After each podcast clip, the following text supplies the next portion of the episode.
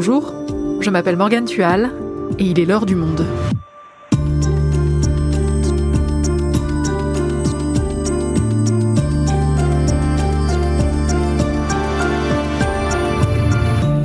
Aujourd'hui, travailler dans une tour à la Défense, est-ce que ça vous fait envie? Ce quartier d'affaires situé au nord-ouest de Paris est le siège de nombreuses grandes entreprises. Mais depuis la pandémie de Covid-19 et le développement du télétravail, les grandes tours qui ont fait sa renommée se vident. Pour une partie des jeunes générations, la vie de bureau, son cadre strict et bétonné, ne fait plus rêver. Guillemette Fort est journaliste pour M, le magazine du Monde. Elle s'est rendue avant les vacances d'été dans ce quartier emblématique pour y rencontrer ses employés. La crise qu'il traverse est symptomatique de la façon dont notre rapport au travail est en train de changer. Travail, pourquoi les tours de la défense ne font plus rêver? Un épisode produit par Esther Michon. Réalisation Florentin Baume.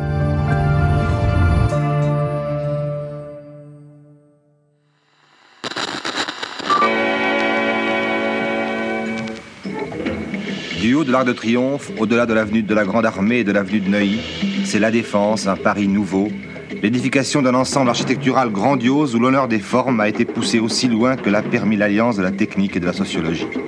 Une ville de 20 000 résidents où 60 000 personnes viendront travailler dans la journée, une station de métro digérant 100 000 personnes à l'heure, une circulation de 100 000 véhicules jour.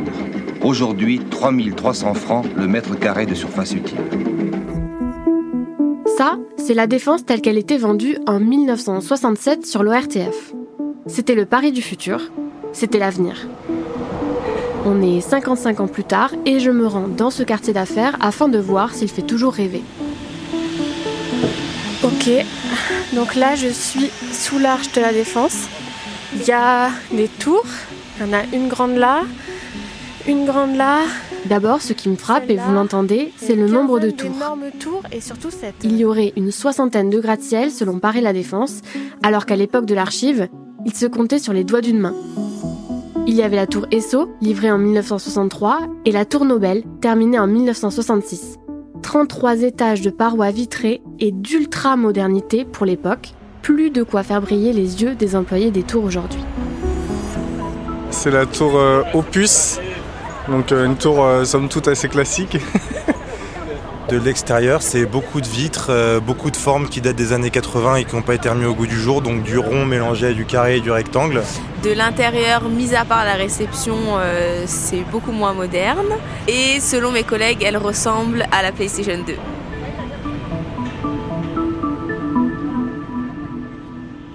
Mais la question qui m'intéresse le plus, c'est de savoir s'ils aiment, oui ou non, travailler dans cet environnement. Pour le coup, moi je suis un peu un extraterrestre, parce que moi la défense, j'adore.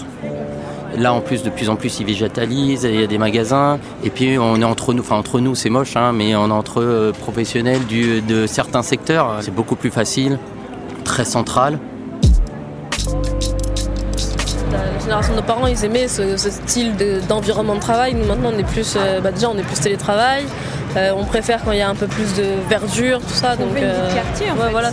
On veut une vie de quartier, on n'a pas envie d'être dans les tours toute la journée, euh, de rien voir. La seule distraction qu'on peut avoir là, ça va être le centre commercial. Mais on n'a pas spécialement envie de se balader dans le centre commercial à l'heure de la pause déj. Les journées elles sont horribles. On n'a même pas le droit dans les tours d'ouvrir les fenêtres.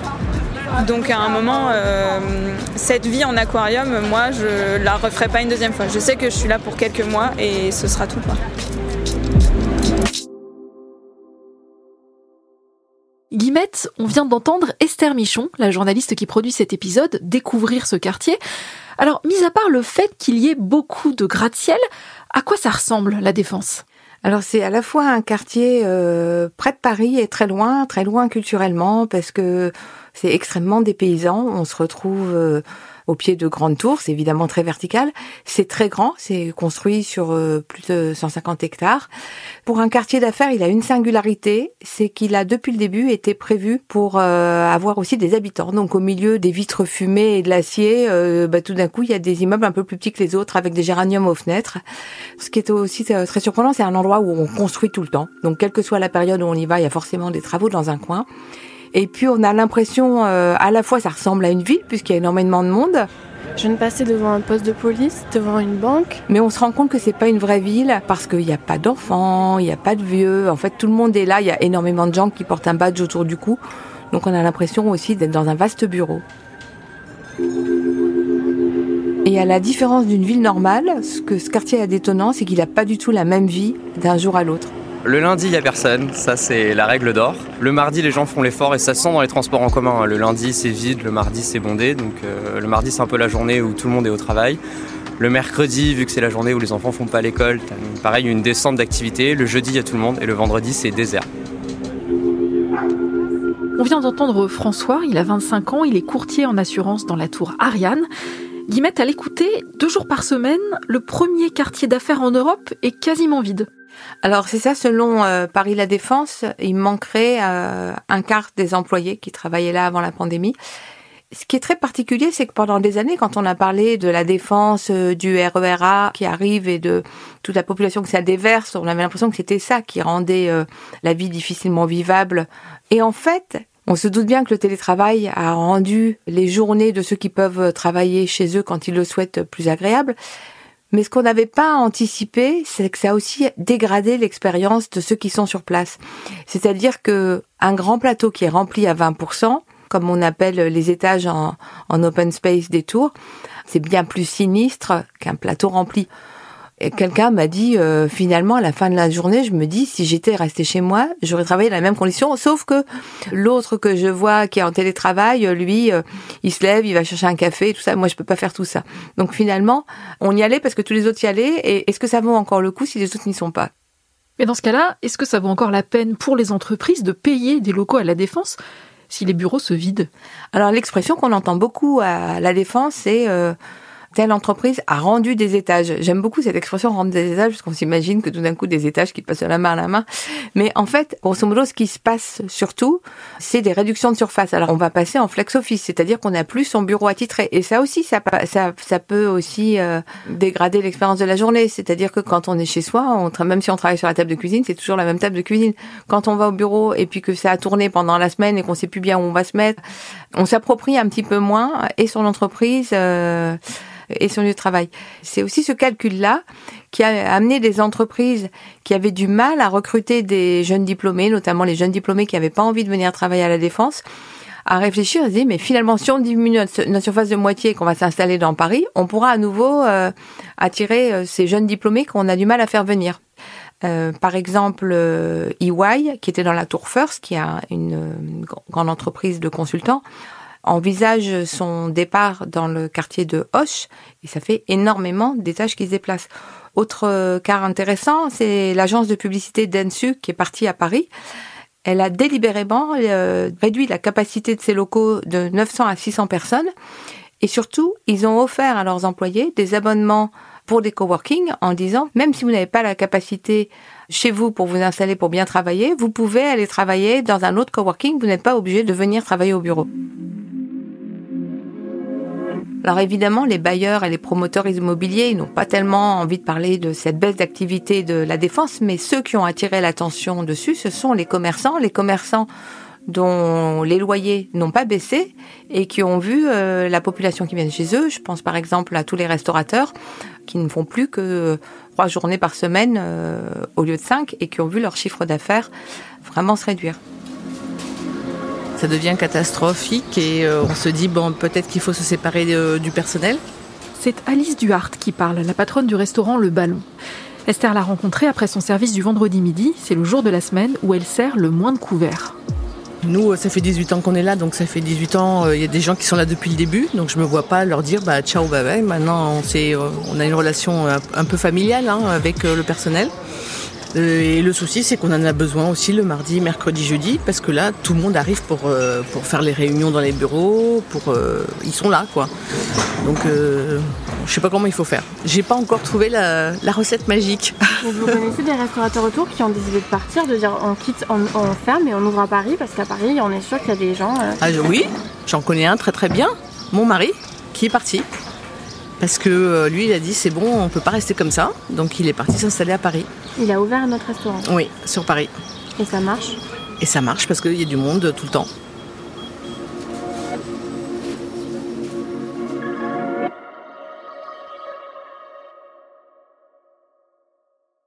Feu, Maria Pourchet, page 18. Esplanade, polygone, tourniquet, ascenseur gavé au démarrage personnel cerné mais souriant, odeur de bouffe maison réchauffée, descendant entre le deuxième et le cinquième étage. Enfin, moi-même, personnel sportif à forte responsabilité non opérationnelle. M'élevant tout seul vers le 35e étage et ressentant toujours le petit quelque chose dans le bas-ventre. Rien à faire. L'ivresse des ciments verts.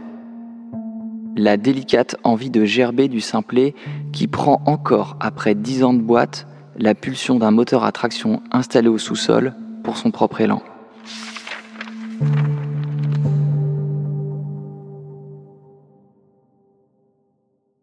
Le texte qu'on vient d'écouter est extrait du roman de Maria Pourchet, Feu, publié en 2021 chez Fayard. C'est le personnage de Clément qui parle. Il a 50 ans, travaille à la défense dans la finance. Il s'ennuie, mais décrit cette ivresse des cimes qu'il ressent en haut de sa tour. Alors, si on a décidé de vous le faire écouter, c'est qu'ici on est très loin de l'idéalisation de la défense. Pourtant, à la base, ce quartier, il faisait rêver. Qu'est-ce qu'il incarne, Guillemette, dans notre imaginaire collectif? Bah, il incarne euh, ce récit du cadre euh, qui a la gagne, le modèle de réussite de la fin des années 80, du début des années 90. Il y avait les premières euh, grandes entreprises de conseil type Arthur Anderson et les gens voyaient ces tours et ils disaient c'est là que je veux travailler. Et ce que je trouve intéressant, c'est que ce modèle vertical, c'était aussi un modèle vertical de carrière où encore aujourd'hui, les étages les plus hauts sont ceux de la direction. D'ailleurs, même l'expression ascenseur social, c'était l'idée que on montait euh, dans la tour comme on montait dans la hiérarchie de son entreprise. Et ce sentiment de prestige, cette fierté accompagne encore de nombreux salariés comme Nicolas et Jordan, tous les deux consultants.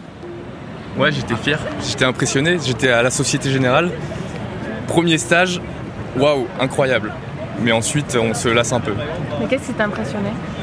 La hauteur des tours, euh, le fait de voir tout le monde en costume et de se dire là les gens travaillent vraiment.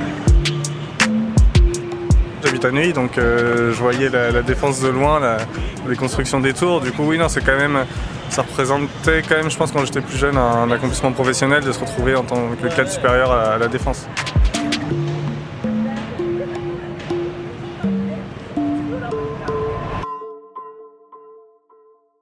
Mais alors, comment on explique que malgré l'admiration de certains employés pour ce lieu, la défense fasse moins rêver?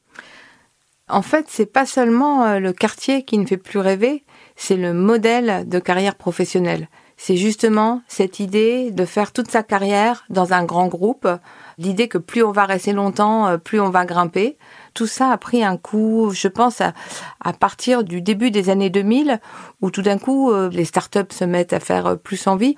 Et puis même les entreprises de la tech ont des organigrammes qui sont beaucoup plus horizontaux.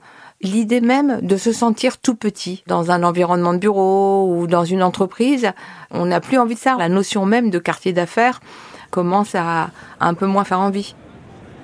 On écoute à ce propos Mathieu, il a 28 ans, il est consultant en direction financière je pense qu'il y a quand même euh, une volonté de, sortir de, ces cadres très formels euh, de, l'administration, de, la hiérarchie. Et la défense, euh, de par, de par son image et son ancienneté, défend cette image et ce carcan. Et je pense que la plupart des jeunes qui sortent des études aujourd'hui ont besoin de quelque chose de plus flexible, surtout après la pandémie et les, méthodes de travail qui ont un petit peu changé. Donc je pense que oui, notre génération a vient à la défense parce qu'elle est obligée et que quand elle se, dirige vers des métiers comme ceux-ci, on est contraint, mais euh, préférait euh, forcément être dans des espaces de travail un peu plus jeunes, un peu plus pensés pour des jeunes assez flexibles qui travaillent dans des conditions beaucoup plus autonomes et moins dans des grandes tours euh, comme, comme avant.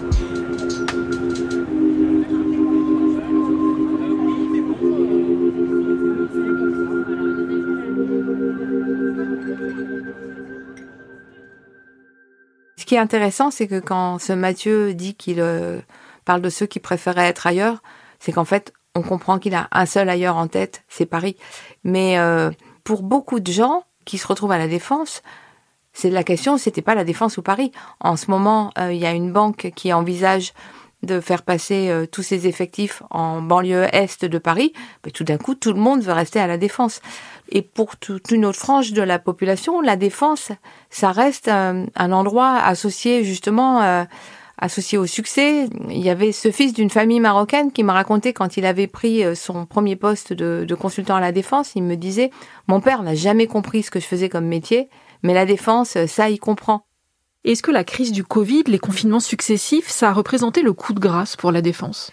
Oui, bien sûr, parce que l'association des usagers de la défense était déjà en train de travailler sur une étude sur l'impact que pourrait avoir le télétravail sur la défense avant l'épidémie de Covid. Donc c'était une inquiétude qui existait déjà, mais tout à coup, les gens ont eu l'expérience de faire leur travail euh, autrement.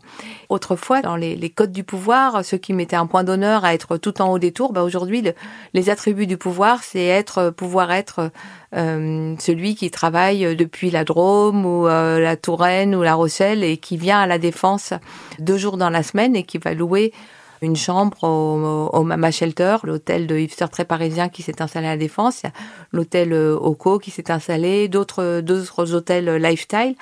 Et puis il y a autre chose, c'est que tout ce que la Défense a mis en avant pendant des années, l'idée que la densité de gens qui allaient travailler au même endroit, bah, tout d'un coup, avec l'épidémie, la densité de population, c'est plus associé à l'idée d'ébullition et d'idées, mais à l'idée de danger épidémique. Aujourd'hui, on a compris qu'on luttait contre le Covid en aérant et en ouvrant les fenêtres.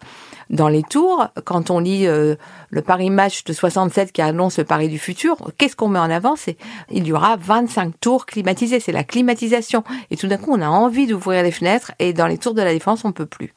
Alors, quels sont aujourd'hui les arguments que la défense met en avant pour que ces entreprises ne partent pas?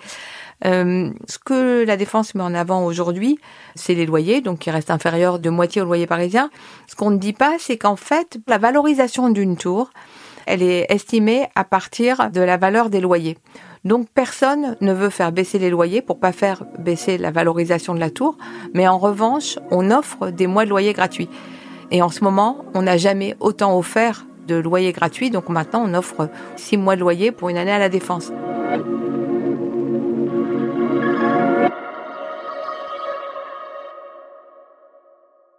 On entendait au début de l'épisode une jeune salariée de la Défense se plaindre de cette vie dans un aquarium, c'est-à-dire dans des bureaux dont les fenêtres ne s'ouvrent pas.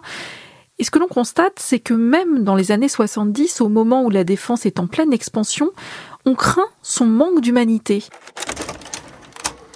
On parle aussi du côté un peu inhumain de la chose. On écoute une archive de 1969 de l'ORTF et c'est le préfet de l'époque, Maurice Doublet, qui répond aux journalistes. On essaiera d'humaniser, si je peux dire, euh, l'ensemble des installations. Parce qu'il y aura, euh, d'une part, sur les dalles, des jardins, euh, même des arbres, des fleurs. Et puis, sous la dalle, il y aura séparation des circuits piétonniers et des circuits pour les automobiles. Je crois que c'est là également un aspect très humain. Est-ce que la défense aujourd'hui travaille là-dessus? Ben, comme dans tous les endroits où ça va pas bien, euh, on dit euh, on va végétaliser, euh, on va décarboner. Évidemment, personne n'est vraiment dupe d'abord parce que le quartier il est éclairé en permanence, climatisé en permanence et tout ça. Mais bon, il y a ces efforts. Là, je suis assise dans un espèce de parc bétonné. Donc sous mes pieds, c'est bien une dalle, mais à côté de moi, j'ai une petite une petite étendue d'eau avec euh, des carrés euh, verts avec euh, des plantes dedans. Ce que je trouve intéressant aussi, c'est qu'on a fait venir des food trucks. C'est quand même rigolo le côté de se dire, on met en avant en même temps, c'est le plus grand quartier piétonnier d'Europe. Et puis en même temps, pour montrer que c'est vivant, on a besoin de faire venir des camions parce que ça éveille l'imaginaire de la rue et ce qui fait un vrai quartier. Et puis il y a ces résidents et ces gens qui se sont toujours sentis ignorés. À chaque fois qu'il y a des articles sur la défense, on les mentionne jamais. Et tout d'un coup, on, valorise le fait que ces riverains qui étaient avant perçus comme l'ennemi parce que euh, euh, les riverains c'était les gens qui allaient mettre euh, des bâtons dans les roues des projets d'immobilier. Tout d'un coup, on les met en avant pour dire mais non, non, vous allez voir. Bien sûr qu'il y a de la vie après 18 heures. La preuve de ça, c'est que le patron de Paris La Défense, eh ben, cette année, il était à la fête des voisins, des habitants de La Défense. La Défense, toujours à, l'idée de sortir de cette marque euh, pure business, essaye aussi de pousser euh, l'activité culturelle. Elle mise beaucoup, notamment sur la présence de l'Arena La Défense, l'énorme salle de spectacle. Mais alors, ce qui était amusant, c'est que Elton John y est venu au mois de juin. Et alors qu'il y avait là 40 000 personnes, il n'a pas pu s'empêcher de dire au public, Oh God, I hate this venue. Je déteste cet endroit. Merci Guillemette. Merci Morgane.